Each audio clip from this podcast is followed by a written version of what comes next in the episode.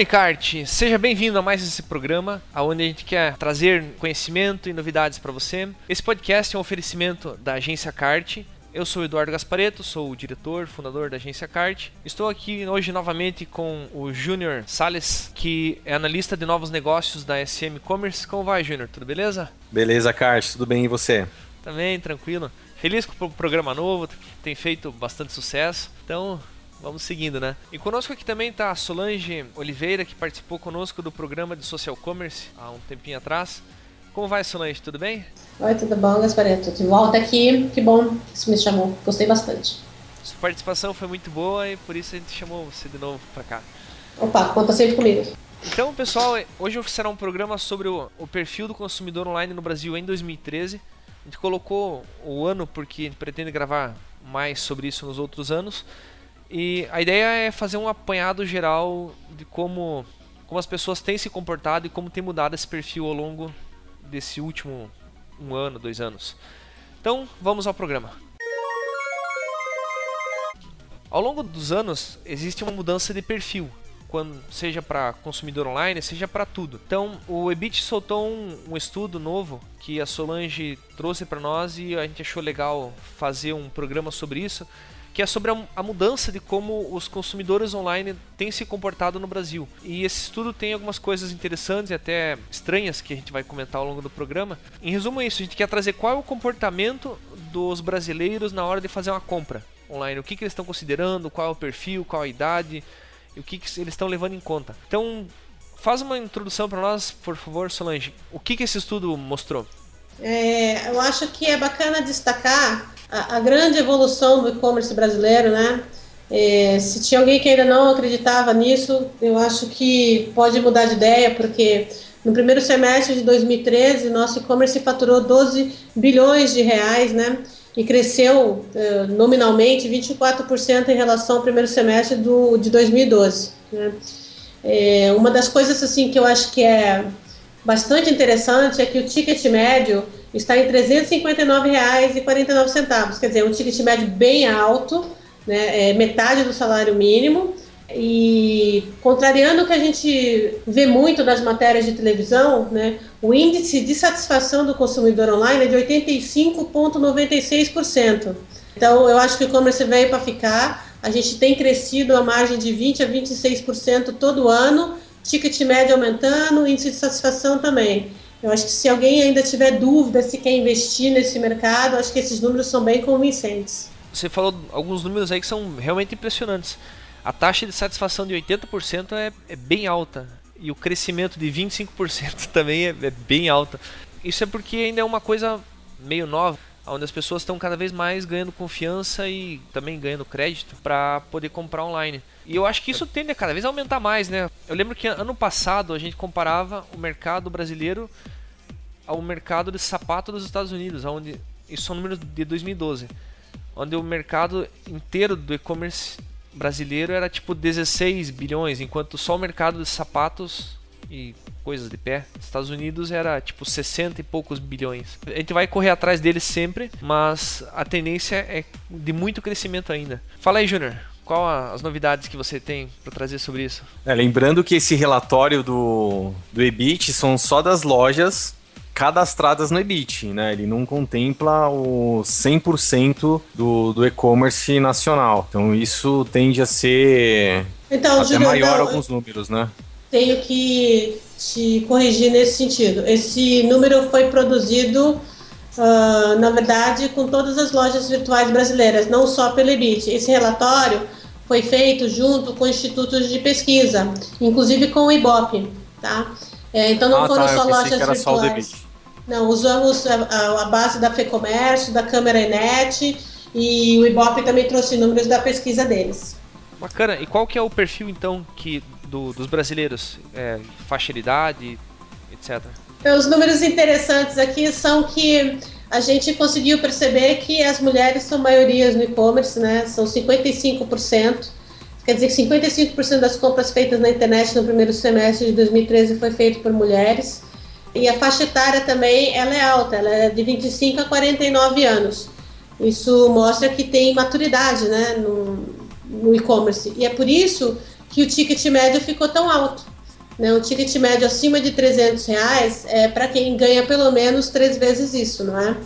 É, são dados bem interessantes sobre o perfil do, do, brasileiro comprando online, né? É, e outro dado interessante é a região Nordeste, né? Que figurou em segundo lugar, né? Só perdeu para o Sudeste. Esse é um preconceito bobo que a gente tem sobre o Nordeste. E o Nordeste está em segundo lugar em compras feitas online, né? É, eu acho que é um bom orientador para quem está começando a vender online. É, analisar as áreas brasileiras onde o comércio eletrônico tem crescido bastante né? É, e se eu pudesse dar uma dica para quem vende moda, é se concentrar no Ceará. O Ceará é o grande polo de compra da moda que vem do sul do país, principalmente online. Mas isso não, o, o fato de eles estarem longe, a logística ser cara, não, não inviabiliza esse tipo de entrega? Não que não inviabilize, mas não torna caro demais para eles comprarem do sul? É, o, o frete é, é, outra coisa interessante, sabe, Eduardo, que a gente tem que comentar. Como moda virou a primeira categoria vendida no e-commerce brasileiro, e moda ela é vendida por paixão. A gente, quem compra moda não compra por causa de preço, não compra por causa de comparador de preço e também não compra por causa de frete, tá? A mulher que compra online, ela compra uma coisa que ela ama. Ela olhou, ela amou, ela compra, tá? E o frete não é um impeditivo para isso. Quando a mulher ama, não importa o preço, né? Parcela até em 20 vezes se precisar. isso não é ruim. Por que, que vocês estão falando mal das mulheres? As mulheres são um grande incentivador do e-commerce brasileiro. É verdade. Que outros dados a gente tem mais aí sobre o comportamento? Eu acho que é bacana dizer também que a maioria compra parcelado, né? 63% das pessoas compra parcelado e 37% compra à vista. Então, se você tem uma loja virtual e você está montando estratégias de preço e tudo mais, uh, comprar à vista não é um atrativo para quem compra online, a não ser que o desconto seja assim muito bom. A maioria que compra, compra parcelado. Então, oferecer parcelamento para vendas online pode ajudar bastante no, no resultado final da loja. Estava vendo o relatório aqui, eles têm sobre a questão de categorias mais vendidas. Então ela já falou da moda e acessórios, que ficou com 13,7%, mas a terceira categoria mais vendida é cosméticos e perfumaria, que somados com a primeira, uh, os 13% da primeira com os 12% da terceira categoria já dá quase 25%, quase 26% só de, de cosméticos e beleza e acessórios e moda, para ver como a mulherada consome mesmo. É, e falando as primeiras cinco, então são moda e acessórios com 13,7%, eletrodomésticos com 12.3, cosméticos com 12.2, que é praticamente empatado com a segunda. Aí tem informática com 9 e livros, assinaturas e revistas com 8.9, que também é praticamente empatado. Então, a gente vê que cosméticos e moda tendem a ficar ainda por, durante um bom tempo nessa, nessa área, porque elas estão muito ligadas e sozinhas praticamente 25% das vendas totais já está aí, né? Não, concordo com você. As categorias têm, têm se mantido estáveis no, no volume de vendas, só moda que foi uma surpresa para nós, né? É, quando a gente compara, e a gente não deve fazer isso, tá? Comparar os números brasileiros com o americano, mas para seguir só como curiosidade, né? A, a segunda categoria mais vendida nos Estados Unidos é acessórios para carro. E o brasileiro ele é apaixonado por carro, mas uh, acessórios e peças para carro nem aparecem nos primeiros seis itens, né? Talvez seja aí uma, uma bolinha pingando, né? Para quem quer vender online, mas ainda não sabe que tipo de produto vai vender, né? Peças e acessórios para carros pode ser um bom negócio. Bom, Eduardo, acho bacana também a gente falar que no novo perfil do consumidor online, o frete grátis não é um motivador, né? É, ninguém compra, a maioria não compra online por causa do frete grátis. O frete grátis é um monstro que os, os lojistas de e-commerce acabam ficando escravos, né? Porque eles entendem que o frete grátis atrai mais vendas. Em alguns negócios isso funciona, mas uh, uh, o e-commerce vai se desenvolver quando a gente oferecer coisas diferentes para esse consumidor, né? E formas diferentes de entrega é, podem ser uh, motivador de venda que uh, os empreendedores ainda não, não tiveram a chance de provar, não tiveram a chance de oferecer para o seu cliente. O fato é que o frete grátis não é mais um motivador tão importante assim para as pessoas comprarem.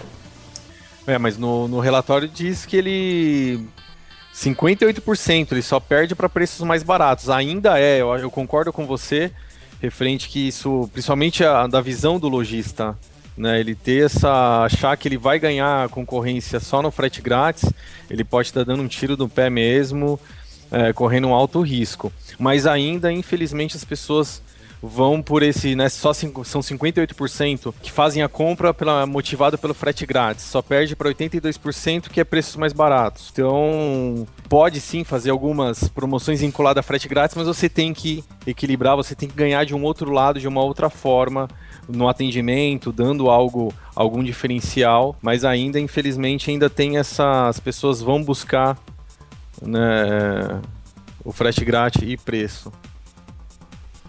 É, você falou do frete grátis. A importância do frete grátis. Eu sempre escolho a opção do frete grátis mais barato. 45% dos consultados, eles fizeram um estudo. Ou seja, de fato é bem pesado mesmo, né? Mas olha só, a minha opinião, ela é que uh, nós somos escravos do nosso, da nossa própria preguiça. Eu falo sempre isso para meus clientes aqui. A verdade é que se você oferece para o cliente uma forma diferente de receber esse produto, ele está disposto e ele paga. Já fizemos o teste aqui, posso falar de carteirinha isso, tá?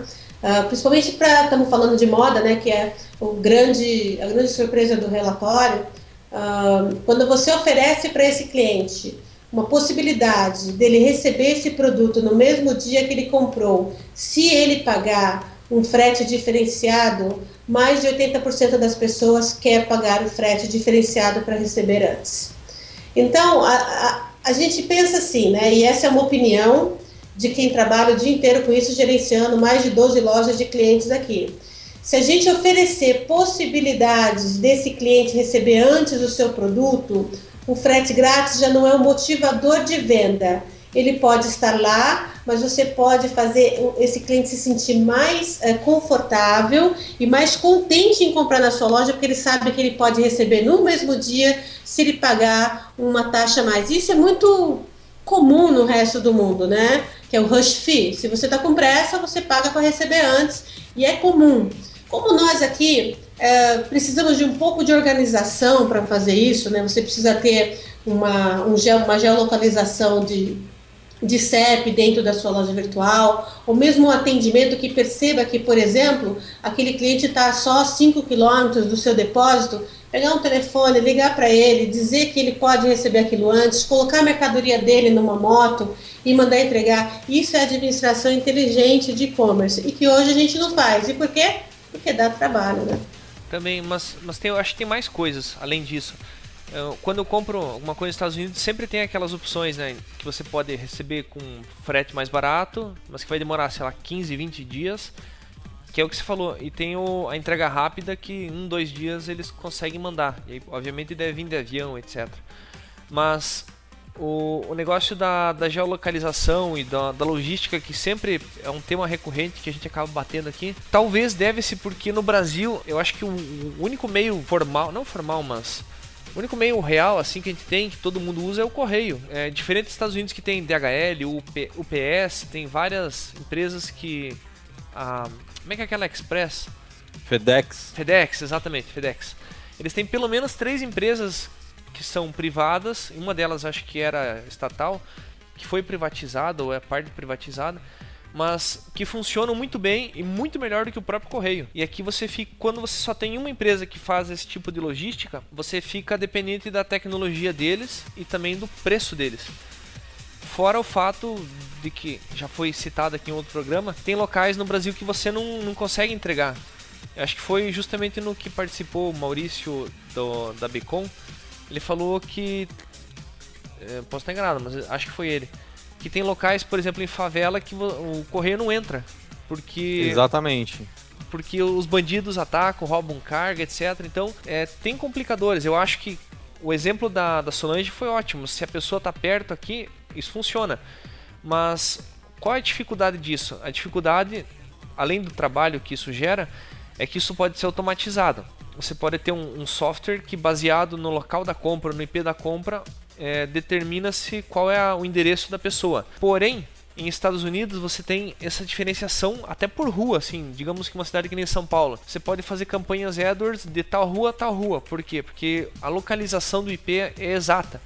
Enquanto no Brasil essa localização de IP perdoe a minha palavra, mas é uma zona. Você às vezes determina uma região para uma determinada campanha ou para uma determinada é, planejamento, GPS, localização e não funciona porque os IPs são bagunçados aqui, tipo, parece África, sabe? Certas para certas coisas parece que de fato é sem nem pé nem cabeça. Existe uma certa localização, mas tanto a logística quanto a questão de organização de IP é, são confusas. Então, por mais que você tenha softwares que, que organizem e que possam sugerir, ó, oh, fulano comprou, tá aqui no lado, isso não funciona direito porque a organização e a infraestrutura é, é muito bagunçada.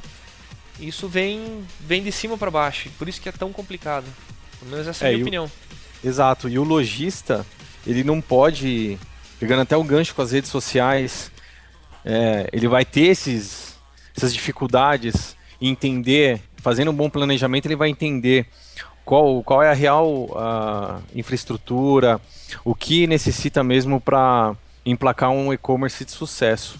E aí as redes sociais ajuda muito nisso, que aí você acaba é, perdendo de um lado, né, você não tem uma logística tão, né, tão eficiente mas você acaba, você pode usar as redes sociais para aumentar suas vendas. Então, é, não pode deixar de olhar, só olhar para esse relatório e achar que frete grátis está em segundo lugar, terceiro lugar, dependendo aqui do, da análise, ou o preço mais baixo, e achar que é isso que ele tem que oferecer para ganhar a concorrência. É, a grande verdade, cara, é que o, o, Brasil ele, ele tá perdendo muita competitividade, muito mesmo, e a, a médio e longo prazo a coisa está ficando feia. Você falou do frete grátis. Tem aqui o fator fatores decisivos no relatório para, inclusive, o link do relatório eu vou colocar ele na quando for publicado o podcast, ele vai estar junto. Então, se você quiser saber qual é o relatório, vem aqui no nosso site que vai ter o, o link.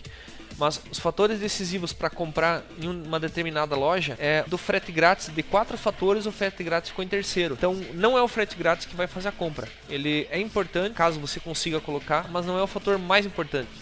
O fator mais importante é a confiança na loja, com 16%, e o preço também com 16%. O frete grátis fica em terceiro com 14% e o prazo da entrega em quarto. Então, é, ter um prazo curto com o frete grátis não é o fator, não é o principal fator, é preço e confiança na loja. É isso aí. E como é que você consegue confiança? Entregando rápido e Entregando... tendo um bom relacionamento e usando isso, é, aí usando o efeito multiplicador, né, das, das redes, redes sociais, sociais, das redes sociais para que as pessoas, né, falem bem ou indiquem isso. Aquela loja me entregou o produto, né, do, do da forma que foi esperado e me deu atendimento. O problema deu defeito, eles fizeram a logística reversa, me trocaram o produto. Em moda acontece muito isso, né? Tanto é que é quase unânime as empresas dar 30 dias, até 30 dias de troca grátis para moda, justamente por esse problema de, de tamanho, enfim.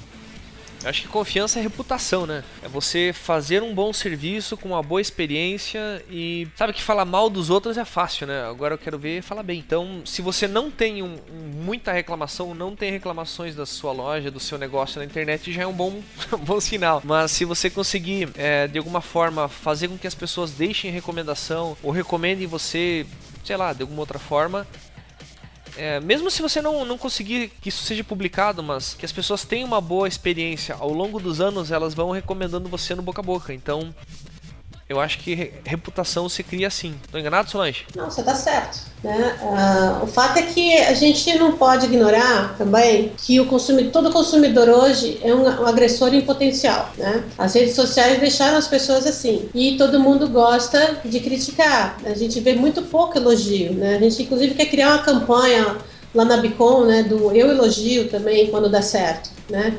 E quando o agressor é muito forte, quando, isso pode destruir a sua marca, né? O que a gente tem que intuir é o seguinte: mídia social não é mais coisa de adolescente com tempo ocioso, né? A mídia social é um mecanismo de venda e de concepção de branding. E para você conseguir ter um nome bacana no mercado, é por indicação de pessoas, é por gente falando bem, é por se comunicar com o cliente é, estar bem nas mídias sociais, se comunicar com o seu cliente da forma que ele quer ouvir é, é importante e se sentir próximo a ele. Nós somos comércio virtual, mas desse lado aqui tem gente trabalhando, né? Deixa isso claro para o cliente, que ele se sente à vontade com esse tipo de coisa. E é assim que você consegue é, ter prestígio com ele, né? É se colocando lado a lado com ele nos problemas e também quando recebe elogio e tudo mais. É, a palavra de 2014 para comércio eletrônico é relacionamento. O negócio é se relacionar com o seu cliente.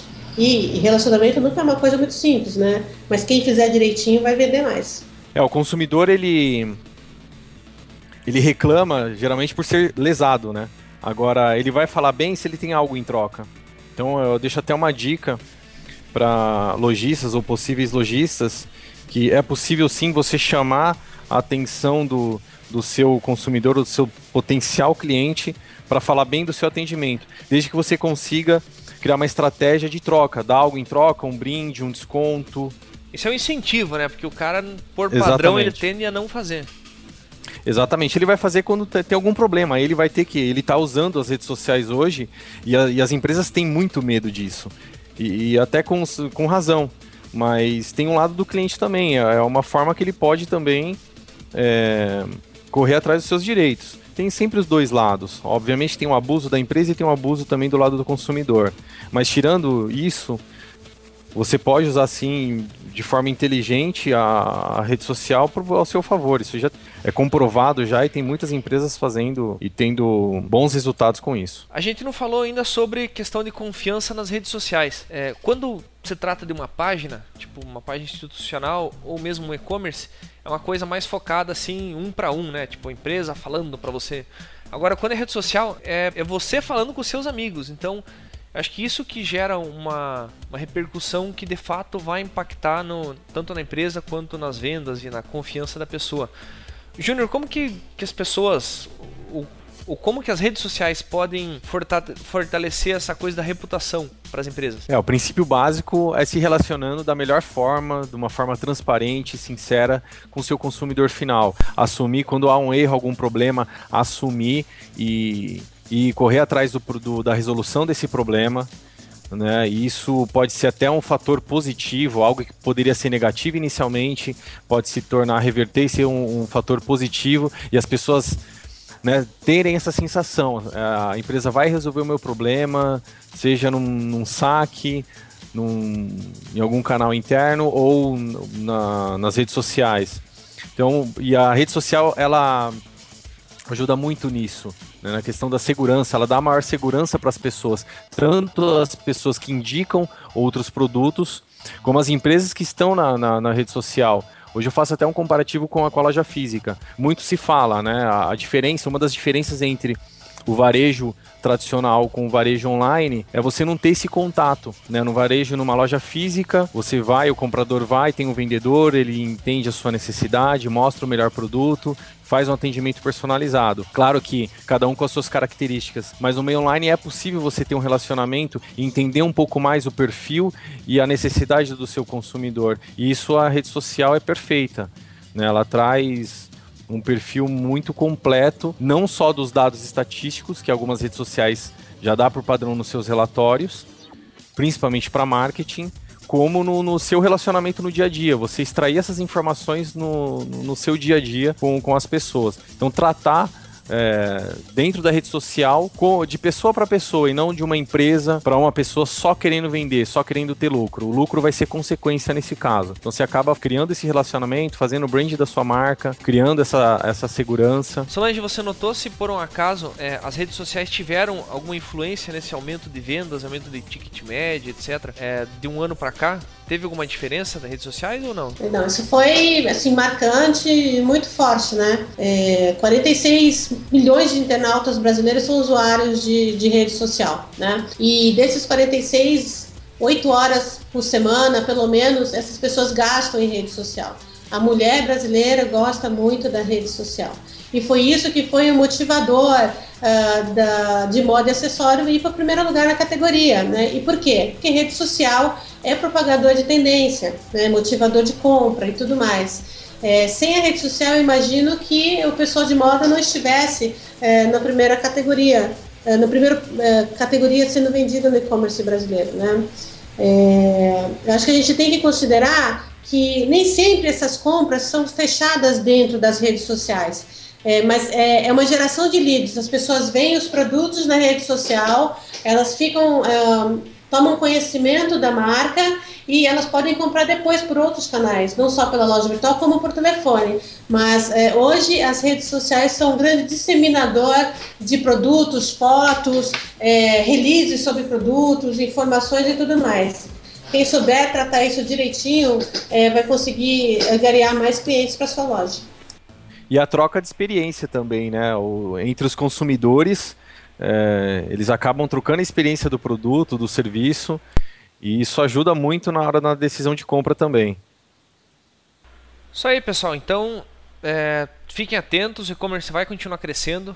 É uma, uma onda que só vai, pelo menos até onde a gente enxerga. E a cada ano o número maior de pessoas está chegando, mais pessoas têm computador, mais pessoas têm banda larga e principalmente cartões de crédito. Então se preparem que vocês têm muito que vender ainda. Beleza? Muito bem, esse foi o nosso programa sobre o perfil do consumidor online no Brasil em 2013. Comentou sobre o relatório do EBIT, é, número 28 do Web Choppers, que vai estar linkado aqui no, no nosso programa. Você encontra o link aqui em cart.com.br dentro da área do Comunicart, que é o podcast. E nós esperamos que vocês tenham gostado do programa. É, meu nome é Eduardo Gaspareto, sou o diretor da agência CART. Nós trabalhamos com SEO, Google AdWords, Facebook Ads e criação de conteúdo, tanto para site quanto para e-commerce. Se você precisar de serviços de SEO, otimização, estamos aí. E hoje contamos com a presença da Solange Oliveira. É, deixe para nós, Solange, os seus contatos e onde as pessoas podem encontrar você. Acho bacana uh, as pessoas conhecerem a Bicom, do qual eu sou vice-presidente, www.abicom.com.br tem bastante informação gratuita lá, com o objetivo só de fomentar a atividade digital no Brasil. E vocês me encontram aqui na minha consultoria. Eu sou sócia fundadora da eVision, é, www.e-visionconsulting.com.br e ali tem uma área de comunicação, fale com o CEO que sou eu. É só clicar e me mandar uma mensagem.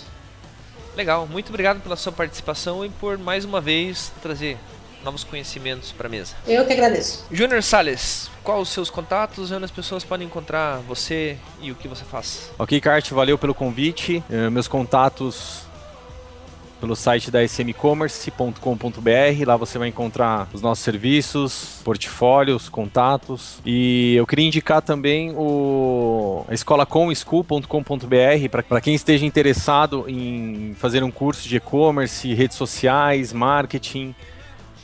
É bem bacana. Isso acho que o conhecimento liberta, né? Então tem que ir atrás de informação, planejar, estudar muito esse mercado. E é isso aí. Tem a parte de marketing também, de, da Interapnet, que faz parte aqui do nosso grupo, onde é especialista em marketing para e-commerce. Então trabalha toda essa área de redes sociais, marketing web, o site é Interap.plus. Bacana, muito obrigado pela sua participação, Júnior. Mais uma vez, engrandecedora. É engrandecedora a palavra do dia, né? então, esperamos que vocês tenham gostado. Deixe seus comentários dizendo se vocês estão gostando desse formato novo, do programa um pouco mais curto. Eu tentei fazer ele nesse formato mais curto justamente porque a gente pediu, é, teve ouvintes que pediram para diminuir o tamanho do programa. É, então, dê seu feedback se você está gostando ou não, se está achando muito curto, está achando que os assuntos poderiam ter mais profundidade e de acordo com os feedbacks a gente vai adaptando os programas futuros. Esperamos que vocês tenham uma boa semana e um grande abraço a todos. Até mais. Um grande abraço, até mais.